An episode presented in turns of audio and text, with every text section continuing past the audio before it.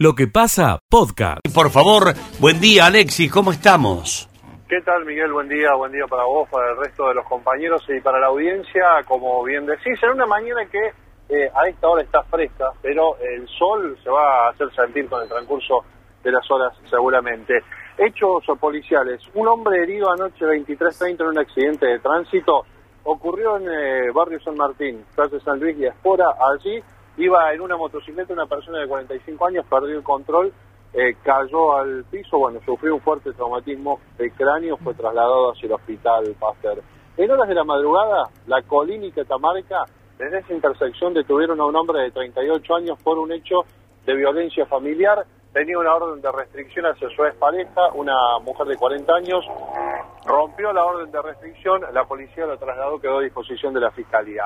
Cerramos diciendo que en la jornada de ayer se entregó Florencia Álvarez, la última de eh, la familia Álvarez que quedaba prófuga, quedó a disposición de la fiscal Juliana Company que entienden la causa. Restan eh, entregarse o continúan prófugos, por, eh, sería la palabra eh, ideal, Leonardo Cositorto y Maximiliano Batista, el uno y el dos de la organización SOE. En la mañana de hoy dialogábamos con Leonardo Cáceres, es el abogado de la familia Álvarez, y esto decía se puso a disposición de la justicia, Florencia Álvarez. No lo hizo antes por una cuestión de seguridad, porque no estaban dadas las condiciones hasta ese momento.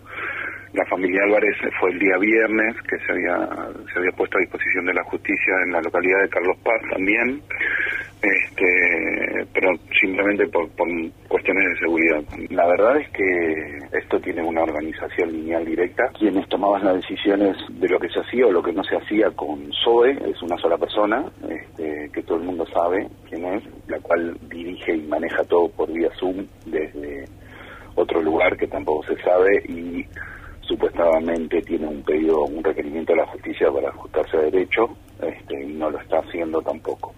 Eh, la familia Álvarez tiene un, una dependencia directa de esta persona.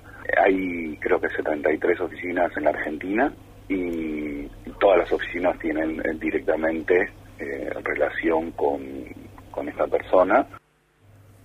Bueno, hasta ahí lo que decía Leonardo Cáceres, eh, relación directa con eh, Cosi Torto, lo que dice Cáceres, eh, desentendiéndose o en este juego de denuncias cruzadas, recordemos que Cosi Torto había dicho que los responsables de Villa María eh, era la familia Álvarez, Claudio Álvarez, para ser más precisos, ¿no? Sí. Bueno, fue clarito el abogado, ¿eh? Sí. Exactamente. Claro, en la posición de defensa de los Álvarez. eh, Eh. Correctamente, sí, tirándole la responsabilidad a eh, Leonardo Cosito. Y todo parece indicar que es muy difícil que alguien, alguien que tenga una organización piramidal de estas características eh, le dé una sucursal para que le maneja la voz nomás. Claro. Como, No, no, no solamente la como el de sucursal. Autohouse. Claro, eh, dijo eh, que era en todo Córdoba el responsable. Sí, la 73 Sí. de la no, no, Argentina. la- hay 73 en Argentina, sí, pero Cositor todavía ha dicho que eh, Álvarez tenía las de Villa María y otras más en Córdoba. Ah, Claro, arreglate la voz. Eh, eh, Exacto. no, pero bueno, está clarito. eh, hoy va, el Sellaro va a hablar de. Va a ser una reflexión, no es que se va a hablar de lo judicial. Va a ser una reflexión sobre estas ofertas que existen en el mercado, eh, parecida a la de Zoe, ¿no? Y hoy supuestamente, Miguel, sería el relanzam- relanzamiento de Generación Zoe 2.0. Ah, es 8. Hoy, hoy es 8, sería el relanzamiento. Vamos a estar siguiéndolo a través de las redes sociales para ver de, de qué se trata esto, ¿no? Porque parece que, eh, Ale, el Cositorto sigue adelante. Sí. El Cositorto es como si no hubiese pasado nada, si bien desde la clandestinidad no se sabe dónde está, aparentemente está en República Dominicana, pero noche a noche a través de Zoom hace sus presentaciones, convoca gente a seguir apostando a la organización, le pide 100 dólares como si nada hubiese pasado. Bueno, eh, gracias, Ale. Hasta luego. Ah, ah, Miguel, cierro con esto. Sí. Agenda esto. Bayo Sí. Coin. Bayo Coin. Acordate de este de esta organización. ¿De cómo- Similar a, cómo se llama? Bayo Coin. Coin. Ah, Bayo, Bayo, sí. Bayo.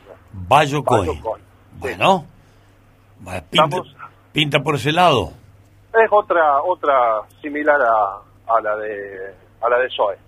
Será cosilargo. Sí. Vamos a ver si es cosi largo o cosi corto, pero hoy tiene mucha repercusión a través de varios famosos, entre ellos Jimena Barón, eh, mucha gente mediática y principalmente a través de redes sociales. Escucha lo mejor de lo que pasa. Aquí. Lo que pasa en el mundo económico. El licenciado Carlos Sellaro retomando la actividad en la radio. Buen día, Carlos, ¿cómo estás? ¿Qué tal, Miguel? Buen día, ¿cómo estamos? Pero todo muy bien, eh, muy interesados en escuchar eh, tu reflexión sobre el tema SOE, que tanto da que hablar en lo jurídico. Bueno, esta mañana ya se han hecho notas aquí en la radio con el abogado de los Álvarez, pero básicamente, eh, ¿qué mirada debemos tener sobre un producto? ¿Se puede llamar producto el de SOE? Sí, por supuesto, es un producto. Mm. Y en realidad todo está ofrecido en términos de lo que llamaríamos una plataforma de negocios. Yo la verdad, Miguel, que me enteré de lo que representaba esto a mediados del año pasado recién. Eh, cuando un vecino, eh, frente a mi casa en la vereda, me interceptó y me dijo, Carlos, ¿cómo, ¿cómo ves esto? Porque me invitaron a participar. Y ahí me enteré, digamos, de qué, qué estaba expresando esta, esta oferta de la plataforma de negocios de SOE. En realidad había dos aspectos. Cuando le hice dos o tres preguntas rápidamente, se podía identificar que estábamos frente a un esquema de estafa piramidal, digamos. Eh, había dos características que eran muy evidentes. La primera, por supuesto, ofrecer una rentabilidad absurda en el marco de, de lo que ofrece el sistema financiero del mercado de capitales. Y la segunda característica, que es muy propia de un sistema piramidal, es que al que ingresa lo invitan a que a su vez invite a otros. Es decir, el armado precisamente de la pirámide. Claro. Ofrecer una rentabilidad del 7% mensual en dólares, cuando la rentabilidad promedio en cualquier lugar del mundo, en Estados Unidos, en Europa o en Tanzania, no importa, no supera el 2% en dólares al año. Es decir, cuando la rentabilidad promedio del sistema internacional está en torno al 2% anual en dólares, que alguien te ofrezca el 7% pero mensual. Obviamente que es una cosa totalmente fuera de foco, digamos, que claramente alguien quiere- tiene que identificar que detrás hay otra cosa que no se corresponde con la racionalidad de funcionamiento del sistema. Lo que pasa es que esto estaba armado desde un discurso global donde entran cosas que la gente escucha, escucha así como el tema de las criptomonedas, por ejemplo, escucha, entonces sabe que alguien ha ganado plata con eso, entonces le dicen que estamos metidos dentro de ese esquema y que por eso va a tener una rentabilidad superior a la de cualquier otro cualquier otra persona normal, llamémosle así. Ahora, por supuesto que le recomendé a mi vecino que no se metiera, pero en realidad después me puse a mirar otras cosas y apareció gente diciéndome, no, bueno, pero yo cobré, o Mm. yo sé de alguien que cobró. Por supuesto, los sistemas piramidales le tienen que pagar a los primeros que entran, porque si no se cae el sistema. Claro, ¿no lo que hacen la base de la pirámide. Exactamente, Claro. es la condición eh, ineludible. Los primeros tienen que cobrar, si no la cadena no se puede armar, obviamente. El esquema está armado de esa forma. Los primeros cobran y esos primeros que cobran son los que difunden a su vez a otros para que empiece a entrar la manada, que finalmente no va a cobrar ninguno, digamos. Eh, la semana pasada, repasando ya estos elementos para ir un poco a las cosas que quiero comentar, en realidad uno de los medios de comunicación más importantes y económicos de Buenos Aires dijo, en realidad está, podemos estar frente a la estafa piramidal más grande de la historia argentina. Este puede ser todo un récord realmente, ¿no? Eh, porque si hay más o menos 20.000 damnificados y hay más de 100 millones de dólares involucrados, estamos frente a la estafa piramidal más grande de la historia del país que ha sido muy exitosa porque no solamente era una oferta propia de una plataforma de negocios con un esquema de estafa piramidal, sino que mezclaba a su vez mensajes religiosos, etcétera, etcétera. Era un combo muy complejo que obviamente a un segmento de la sociedad le resultó muy atractivo. Ahora, quiero ir a temas más técnicos y más concretos. Ojalá que la justicia pueda avanzar en eh, ir descubriendo la beta por la cual eh, el dinero se fue filtrando. Está claro que hay compra de activos inmobiliarios, incluso a nivel de la zona de Villa María. Eso va a ser, no digo relativamente fácil de detectar, pero la justicia puede avanzar sobre los activos inmobiliarios que han sido comprados por algunos de los actores que participaban de esta, de esta plataforma de negocios. Pero eh, la semana pasada apareció un informe muy interesante de una investigación hecha sobre la sociedad offshore que armó Cositorto tanto en Panamá como en Inglaterra. Y en el caso de, de la sociedad offshore de Inglaterra estamos hablando, estamos hablando de un casino virtual que en realidad se llama Ballena Azul, que en realidad ha sido utilizado por algunos actores para blanquear dinero, es decir, en realidad el casino virtual no existe, pero es un mecanismo por el cual la plata pasa de un lado al otro por mecanismos que son difíciles de detectar. Si la justicia puede avanzar en los activos inmobiliarios que se han comprado en la región de Villa María en otra zona, alguna cosa se recuperará ínfimamente, por supuesto. Mi impresión es que eh, la mayor parte de los recursos se han fugado a través de las sociedades offshore y no van a volver nunca más porque no va a ser tan fácil de detectarlos a través del sistema judicial. Pero a mí me interesa pasar un segundo punto, Miguel, porque en realidad eh, lo de el caso de Generación Solar no es el único mecanismo de estafa que está dando vuelta en la Argentina en este momento. Y a mí me parece interesante advertir, porque hay gente que va a seguir entrando en esquemas como este.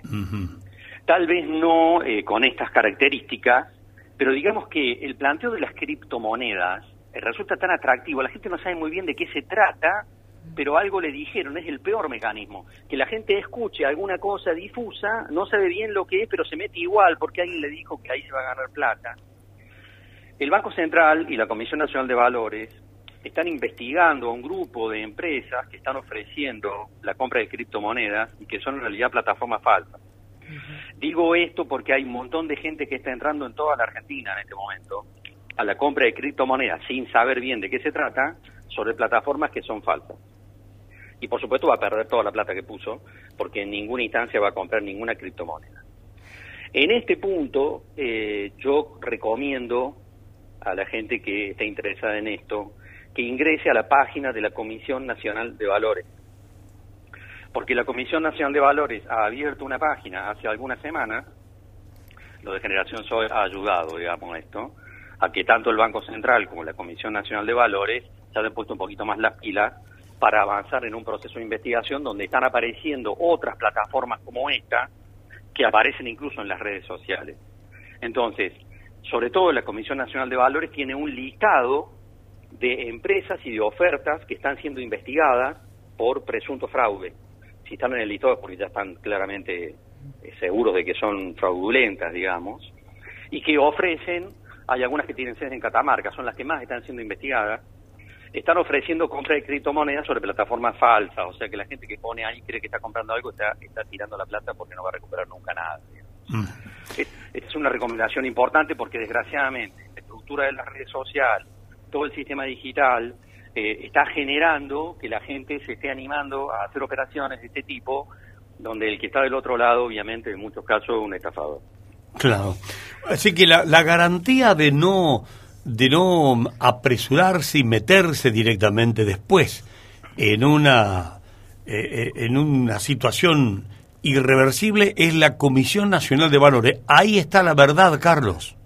Eh, por lo menos ahí ya hay un listado. Hay un listado de empresas que están siendo investigadas tanto por el Banco Central, por la Comisión Nacional de Valores y por lo que se llama el PROCELAC. PROCELAC es la Procuraduría de Criminalidad Económica y Lavado de Activos que también está trabajando en esto, porque digamos que lo que ha pasado con, este, con Generación Zoe es un caso muy especial y tal vez el peor de la historia argentina, como decíamos recién, pero en realidad este, están, están pululando este tipo de cosas en la Argentina en este momento mm. y sobre todo a partir del de el furor de las criptomonedas de lo que representan las billeteras virtuales. La gente tiene una imagen de eso, pero no sabe muy bien de qué se trata, entonces entra como por un tubo. En algún caso, cuando del otro lado hay un discurso bien armado, ¿no es cierto? Sí, sí, sí. El famoso, la famosa predisposición a tener plata rápido y sin trabajar. Eh, ciertamente que sí. Y en ese punto, eh, Miguel, quiero rescatar algo que sí dijo Cositorto en su defensa, que dijo esto se cayó porque nos denunciaron. esto se cayó ahora porque lo denunciaron. Si no se hubiera caído después. En realidad, el Cositorte sacó un complot, y esto se cayó porque sí le cortaron la cadena. Es, cierto que hubo denuncias que generaron eh, la ruptura, El tema es que esas denuncias, incluso ante la Comisión Nacional de Valores, adelantaron lo que iba a pasar después. Torto lo que no está diciendo realmente es decir, sí, porque hubo denuncias, se me cayó todo, es cierto. Eh, si no hubiera habido denuncias, esto hubiera seguido a lo mejor un año más y habrían caído muchas miles de personas más dentro del mismo mecanismo de estafa. Claro. Bueno, está Eh, clarita, clarita la reflexión, Carlos, y ante estas cosas, ante estas ofertas, diríamos, hay que hacer lo que hizo el Señor contigo en la calle, o ir a tu consultora y decir, mire, me, me están ofreciendo esto, eh, ¿qué tiene de verasimilitud? Y bueno, uno, vos le podés ayudar con tu consultora profesional, por ejemplo, ¿no? Podés Bueno, ayudar. pero lo más fácil, te digo, es entrar a la Comisión Nacional de Valores. Y ahí- Entrar y ver los listados, y ahí hay recomendaciones que está haciendo también el Banco Central, que está haciendo la Comisión Nacional de Valores para que la gente interprete los criterios con los cuales hay que mirar este tipo de cosas. Vos empezaste, Miguel, además con una reflexión tuya también en relación a, a- a ganar plata sin trabajar, en realidad. Yo creo que es muy, es muy preocupante lo que está ocurriendo en términos del comportamiento social. Porque cuando uno interpreta esto que ocurrió, dice, pero la gente que entró acá es básicamente que ignorante, es solamente ignorancia esto. O hay inactitud, digamos, frente a esto. Es decir, bueno, gente que ha sentido tal vez, lo, lo- lo ubico con, lo- con la comparación de los casinos, ¿no es cierto? ¿Cuál es la gente que va a, a jugar al casino? ¿La que tiene más plata? Eh, no, es al revés, ¿no No todas. Entonces, en realidad es la gente que a lo mejor quiere cambiar de golpe y rápidamente su suerte porque siente que la vida no lo favoreció. Eh, creo que esto está jugando un rol en el marco de la crisis que está viviendo parte de la sociedad. Me gustaría ser sociólogo y psicólogo para poder entender mejor lo que está pasando, pero está claro que este tipo de cosas requieren de un perfil, de un comportamiento social que está más allá de la ignorancia eh, que alguien puede tener, porque yo cuando la primera vez que miré esto dije, bueno, a ver, que alguien crea que puede tener el 7% mensual de rentabilidad en dólares, cuando la rentabilidad en el mundo es el 2% anual, Sí, sí. bueno, es un ignorante. Pero en realidad hay algo más que eso, hay algo más que eso que escapa obviamente al análisis económico y que tiene mucho más que ver con, el, con la sociología y la psicología. Carlos, no puedo dejar de, de cerrar el espacio de hoy sin aludir a lo que está pasando en el país con la discusión del fondo. ¿Qué economía ves después de que termine la discusión en el Congreso con aprobación o sin ella? No, sin la aprobación es el abismo, Miguel. El Lo abismo. hemos hablado otras veces. Bien. ¿cierto? ¿Y con aprobación? No, no acordar con el Fondo Monetario es el abismo. Bien, ¿y con aprobación? Con aprobación la economía argentina se va a ir acomodando, tranquilizándose, disminuyendo el riesgo país a lo largo de los próximos meses, eh, disminuyendo la brecha cambiaria, que ya lo está haciendo, ¿no es cierto? Eh, y una economía que va a ir recuperándose lentamente. Lo que, lo que la Argentina, te acordás que hemos dicho también, ha ganado o está ganando con este acuerdo, si efectivamente el Congreso lo aprueba, lo que está ganando es tiempo. Lo que está ganando es tiempo. Y por supuesto, cuando vos ganás, ganaste ese tiempo, lo tenés, al tiempo lo podés usar mal o bien. Lo podés usar mal o lo podés usar bien. Y ese es el debate que tendremos con respecto a cómo la Argentina va a poder acomodarse en los próximos tres años, que es el tiempo de gracia que le da este acuerdo, cómo la Argentina se va a acomodar en los próximos tres años para poder encauzarse después y poder pagar todas las deudas, no solamente la del Fondo Monetario, sino todas las demás que tiene acumuladas en la cola, este, para salir adelante como país.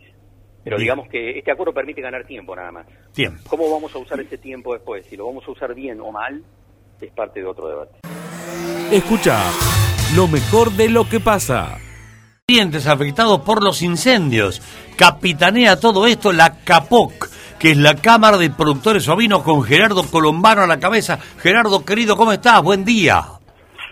Hola Miguel, ¿qué tal? ¿Cómo estás? Qué lindo gesto. con ustedes. Gracias, gracias por atendernos un minuto. Lindo gesto lo de los productores de acá. Eh, ¿Cómo han hecho con la CAPOC para reunir semejante cantidad de alimentos para los, lo- lo- los Bueno, bichos mirá, correntinos? Eh, sí, mira, la, la CAPOC es una de las funciones que tiene, acompañar a todos los productores eh, del país, en realidad no tan solo lo de Córdoba, eh, si bien nuestro objetivo es la difusión y, la, y, este, y todo lo que es la producción ovina en Córdoba, pero bueno, acompañar a todos los productores. Así lo hicimos en el 2020 con los patagónicos cuando estuvieron tapados en la nieve, Ajá. después lo hicimos con los cordobeses cuando también estuvieron los incendios por la Sierra de Córdoba, y bueno, y ahora eh, surgió el tremendo problema que ocasionó los, los, los incendios allá en Corrientes, con eh, una gran cantidad de productores y de campos incendiados, y bueno, así, así surgió realmente espontáneo esta, esta, esta solidaridad que tienen los productores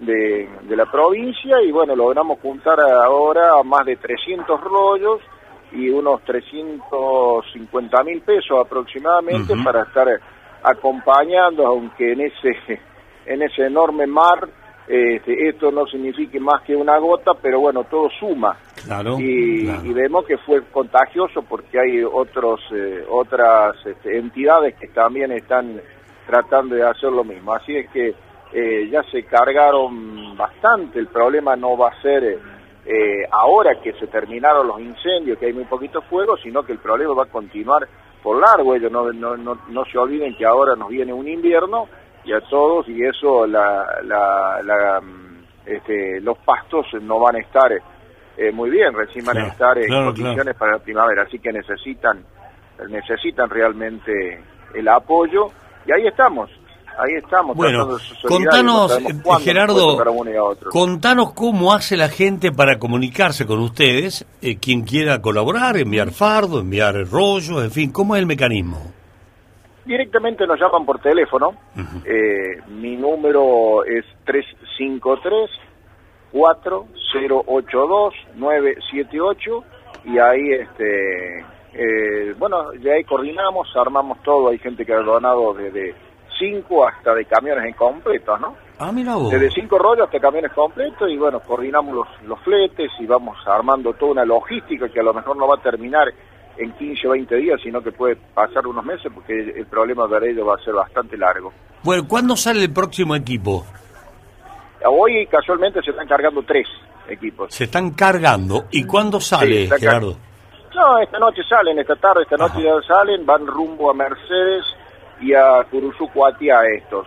Eh, algunos van a- más al norte, para el lado de Santo Tomé, Corrientes, y allá la distribución realmente es muy, muy precisa, es decir, están trabajando las sociedades rurales, eh, el INTA, eh, la, allá hay una, una fundación que se llama FUCOSA, que es la que hace toda la vacunación antiastosa y entre todos ellos van evaluando cuáles son los productores más complicados, los que mayores problemas tienen y los men y los productores más chicos y en eso eso es donde más está el acompañamiento. Bueno. También se va llegando y se va distribuyendo. Te vamos a pedir un contacto, por lo menos un contacto, eh, para que cuando llegue el equipo, el camión enviado desde aquí, hagamos también la referencia eh, pública, Ah, ¿no? bueno, ¿Se te lo- puede? te lo paso, te lo paso, sí, sí, sí. Pásamelo así. contactos. Y, y saber Sí, más o menos a qué hora llega el camión para llamarlo y que salgan al aire de allá, que dígame. Bárbaro. ¿Eh? ¿Te parece? Sí, sí, te paso el contacto, sí, sí. Bueno, así completamos el circuito, Gerardo.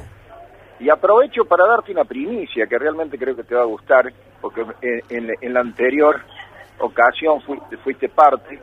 Eh, hace horas que concretamos la organización del segundo Congreso Internacional de la Producción Ovina aquí en Ah, Villa María, que se va a bien, realizar aquí bien. en Villa María en el mes de octubre, en el marco de la de la fiesta, de la sexta fiesta de la cría del Cordero Cordobés. Correcto. Eh, bueno, qué lindo. Aquí vamos a tener este, disertantes de Uruguay, Paraguay, Brasil, Chile, Colombia y eh, España. Y bueno, Perfecto. este, realmente O sea, va a ser un gran evento. un gran estás evento medio anunciando la fiesta del Cordero Cordobés 2022. Escucha lo mejor de lo que pasa.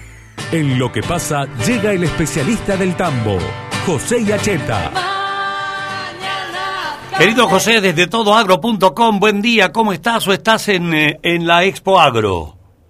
Hola Miguel, ¿cómo te va? Buen día. Efectivamente, estamos aquí caminando las calles de Expoagro, en el autódromo de San Nicolás, con un cielo totalmente despejado, un día verdaderamente hermoso, apacible, a los efectos de poder recorrer la muestra. Hay una multitud que ya está caminando por las calles de la ciudad y yo, aprovechando que estamos formando, que formamos parte de lo que se llama pool de periodistas, con una treintena de periodistas de la República Argentina y también de Bolivia, eh, he reunido aquí a cuatro o cinco eh, colegas que nos van a ayudar a, mm, digamos, radiografiar lo que es este Agro con un primer golpe de vista. Eh, le doy la prioridad a Darío Fariña, de Campo Industria La Barría. ¿Cómo te vas? Un gusto.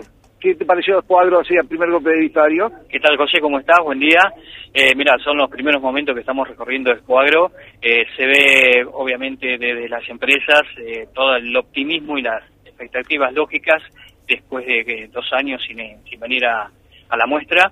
Eh, por ahí las fábricas eh, de tractores y cosechadoras estoy viendo que no hay eh, los productos más grandes de mayor potencia. me habían comentado que tenían problemas con todo lo que está relacionado con importación, así que había un poquito de decepción de ese, lado. Pero después, bueno, el impacto de la muestra es, es positivo, es lindo. Además nosotros también teníamos ganas de estar. Muy bien, ahí estaba Darío Fariña desde La Barría y desde el eh, que más lejos vino, desde Santa Cruz de la Sierra de Bolivia, eh, el estimado amigo, eh, representante por favor de Santa Cruz Agropecuario, el portal líder de esta, este, este, este tan productivo que tiene nuestra República Hermana de Bolivia. Gracias, eh, José, mi nombre es Pablo Vargas, soy director de Santa Cruz Agropecuario, una multimedia en Santa Cruz de la Tierra, muy contento de estar aquí en esta muestra ferial que realmente eh, nos deja impresionados por el tamaño, la cantidad de empresas, la devolución de gentileza de parte de los productores. Vimos una cola impresionante, una fila increíble de productores al ingresar y realmente nos damos cuenta de que este reencuentro después de la pandemia era tan necesario entre las empresas y los productores en busca de la tecnología, de las innovaciones que tienen para ser más eficientes cada vez en sus campos. El cuadro realmente maravilloso, lo hemos visto muy grande, eh, la cantidad de periodistas que también que se han dado cita, muy contentos de estar aquí en Pool con todos ustedes y esperamos de que esta feria sea exitosa para todas las empresas que se han dado cita y obviamente, sobre todo, para los productores que vienen en busca de tecnología. Bien, hablo Pablo Vargas de Santa Cruz Agropecuario y estoy ahora con el periodista agropecuario de Santiago del Estero, Carlos Haman. ¿Cómo te va, Carlos? Un placer enorme de estar compartiendo esto. Como, ¿Qué te parece Expo Agro así, primer golpe de vista? Hola, mucho gusto de estar en tu audiencia y un saludo para todos ellos. Eh, bueno, desde Santiago lo veo desde el punto de vista de un norteño, eh, no tan al norte como el colega de Bolivia, eh, pero lo que más te impresiona cuando llegas aquí es la cantidad de empresas que hay, la, la prolijidad de los stands, la cantidad de gente que convoca este evento y la necesidad que tiene tanto la industria como el productor de, encontrarse, de volver a, a, encontrarse en este evento. Acordate que la última vez que ha habido nos hemos tenido que ir antes que termine.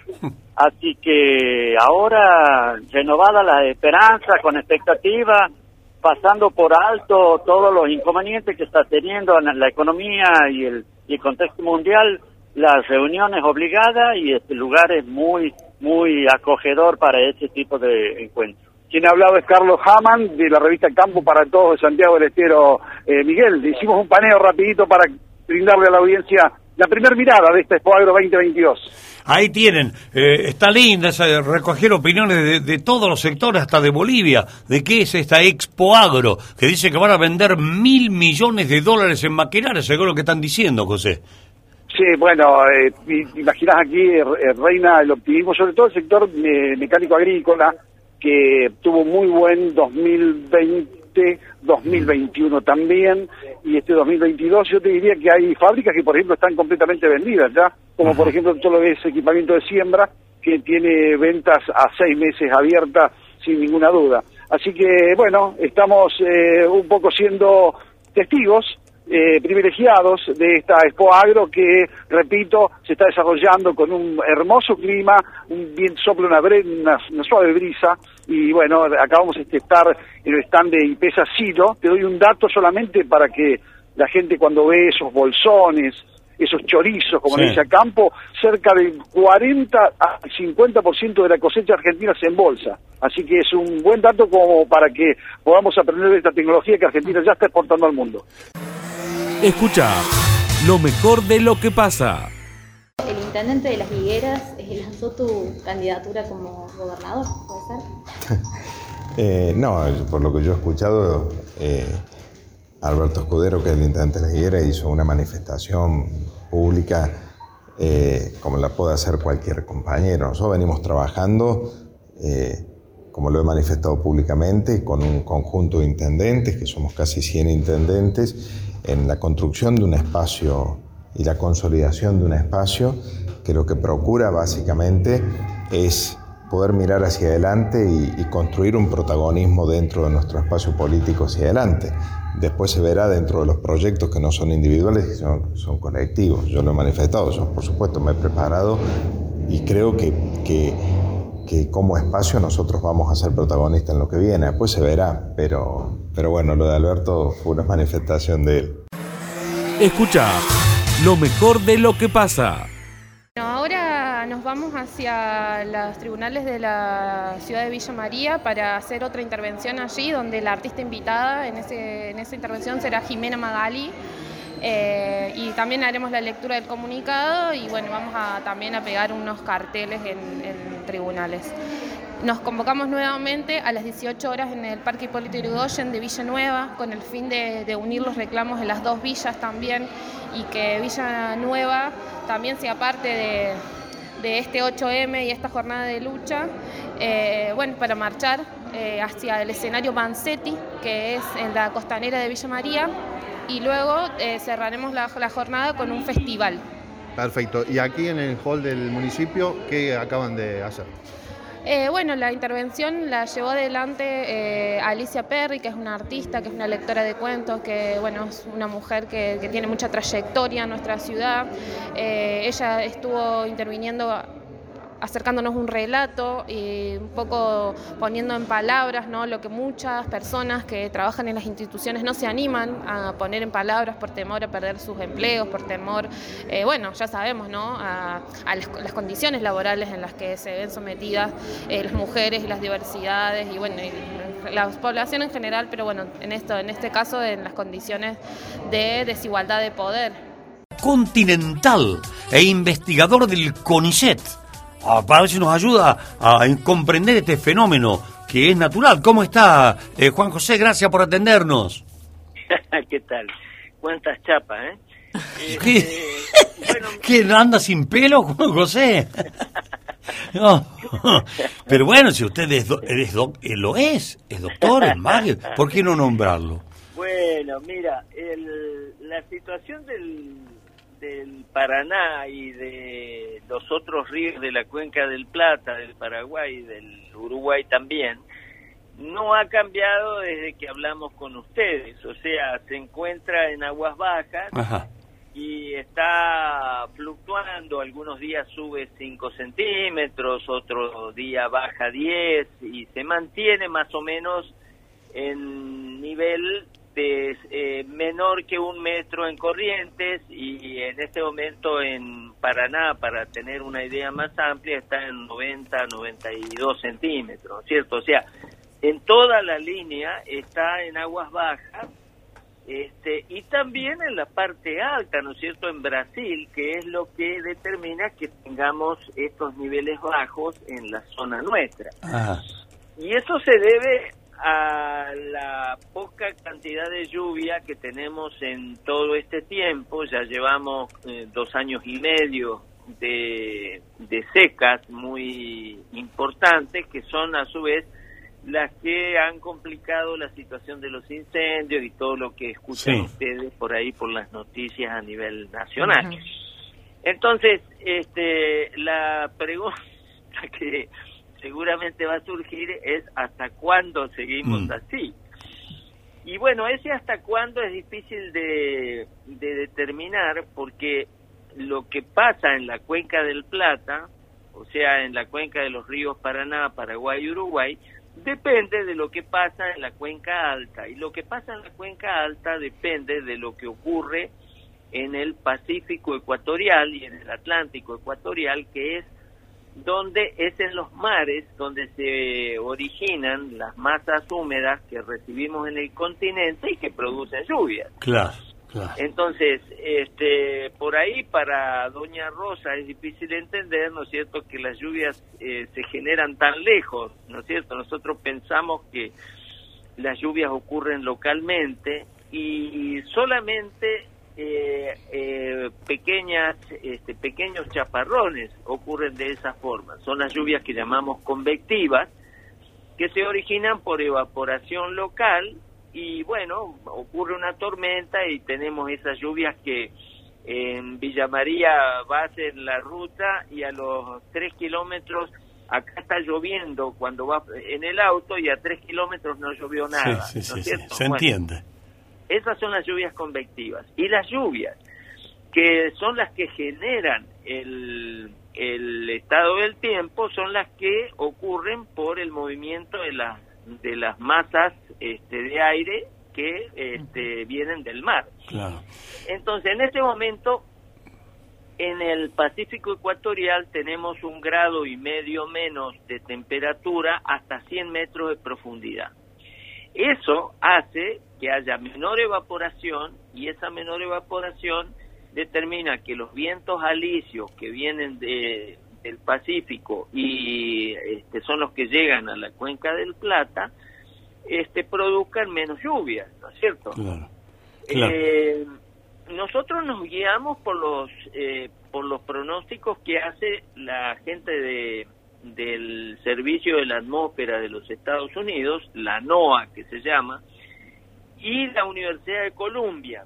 Y ellos dicen que esta situación, que es conocida este, como el fenómeno de la niña, se puede prolongar hasta fines de abril o mayo, ¿no es cierto? Este, si eso ocurre, eh, estaríamos en una situación muy compleja porque ya, eh, al menos en Corrientes, está todo seco, la, se ha perdido buena parte de las cosechas de, de frutas, ¿no es cierto?, sobre todo cítricos. Eh, hay problemas con la cosecha de arroz, se han perdido prácticamente este, el 30% de la producción de arroz. Y ahora viene el eh, si si la niña se prolonga hasta fin del otoño, nosotros sabemos que en la zona de la cuenca del Plata eh, hay menos lluvias durante el invierno y recién en- viene el periodo lluvioso Claro, en primavera. octubre o noviembre. Claro, así que mire qué panorama tenemos por delante. Porque eh, está muy bien explicado por usted, más allá de los títulos que usted le ha causado gracia, pero chapa. tiene propiedades, usted tiene chapa para explicar lo que ha dicho. Y nosotros siempre pensamos en San Pedro. Mire que San Pedro al final no, no maneja nada, San Pedro.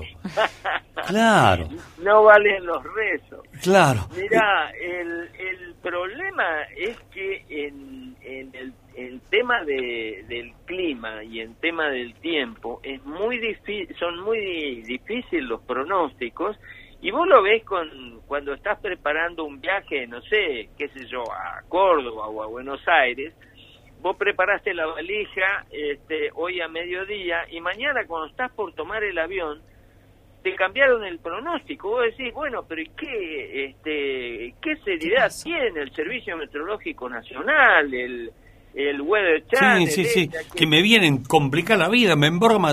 Es claro, ¿qué se creen? Y bueno, lo que pasa es que lo que ocurre en la atmósfera son fenómenos muy dinámicos que dependen de la circulación global, ¿no es cierto? Estamos hablando de lo que pasa en el Pacífico ecuatorial, que los recibimos acá.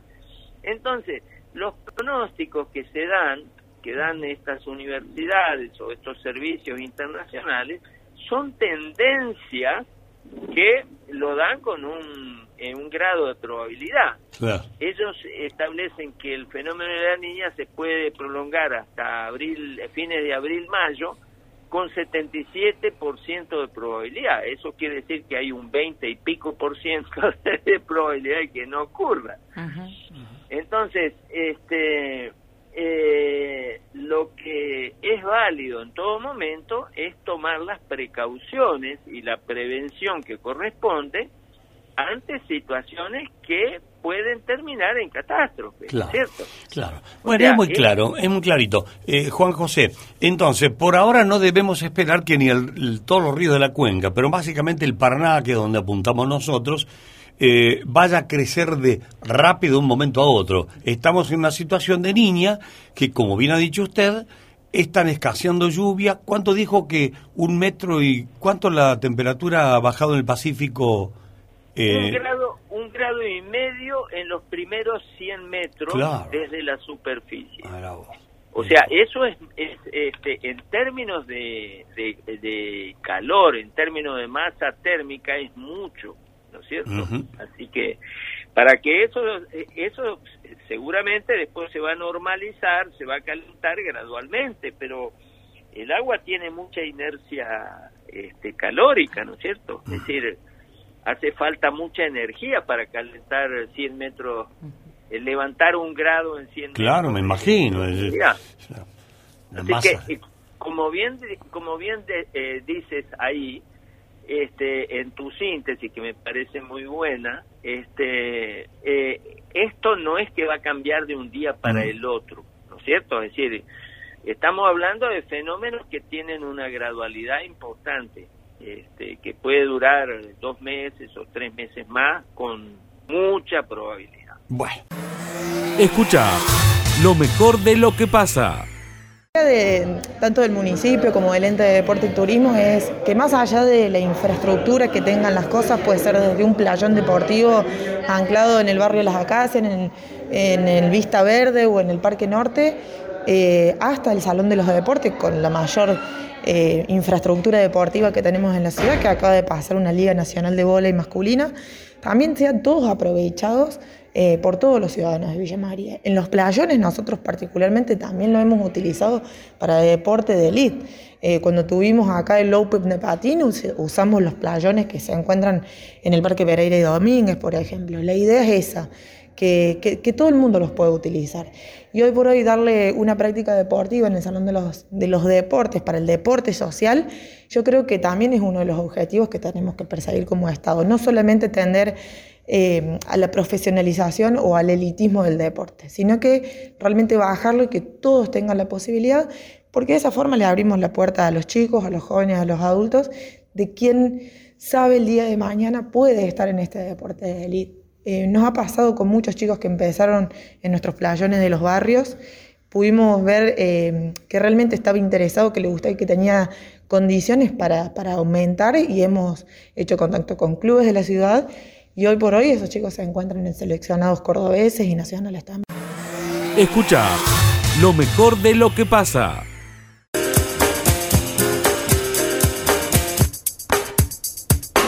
La columna de Martín Alanís. Columna acertijo, Miguel. Vamos a ir tirando pistas a ver si sale el nombre. Moneda, cruz, cara. Cara. Vamos a ver. Cara. Ah, yo no juego porque ya lo sé. Ella lo sabe, ya Sí. lo sabe. Candidato a intendente de Villa María se presenta el próximo jueves, conferencia de prensa en un hotel céntrico. Allí se va a lanzar de manera oficial. A ver, tiro- hijo de un pelado. Hijo de un pelado. Ay, está No, pero vos ya Ah, sabés. lo sabe, no, también, no, lo no, que no juegue. No, Que si no yo te juegue. quiero que el único que sabía era Verón. Ay, no, son ¿No dos los que saben. Son dos no, los que yo no sé. Estoy, estoy tratando. Si es hijo de un pelado, estoy orientado. Está orientado. Pero no sé. Exactamente. Él es más grandote que el papá. Ah, bueno, ya Es me más- da, me chiquito. da un poquito más de Sí. certeza en la orientación, Sí. pero no me llega el nombre, no llego. Son de la misma profesión. Eso de so Son, son, perdón. Sí. Son. Son de la misma profesión. y eso de so. No, no, no, no, No. nada No. que ver, nada que ver, nada que ver. No. Se, me estiró la voz No. nomás. No, no, no. Bueno, dale, dale, avanza. Son de la misma profesión. Ah, abogados. Ambos son abogados. Uno tuvo eh, participación política hasta hace poco, el otro, el que se va a lanzar, no ha tenido todavía participación política, más allá de que ha creado una fundación y ha tenido alguna participación, pero en la política partidaria de lleno no ha tenido larga lugar. nada. Tiene el Sí, apoyo de algunos dirigentes, eh, como por ejemplo Raúl Costa.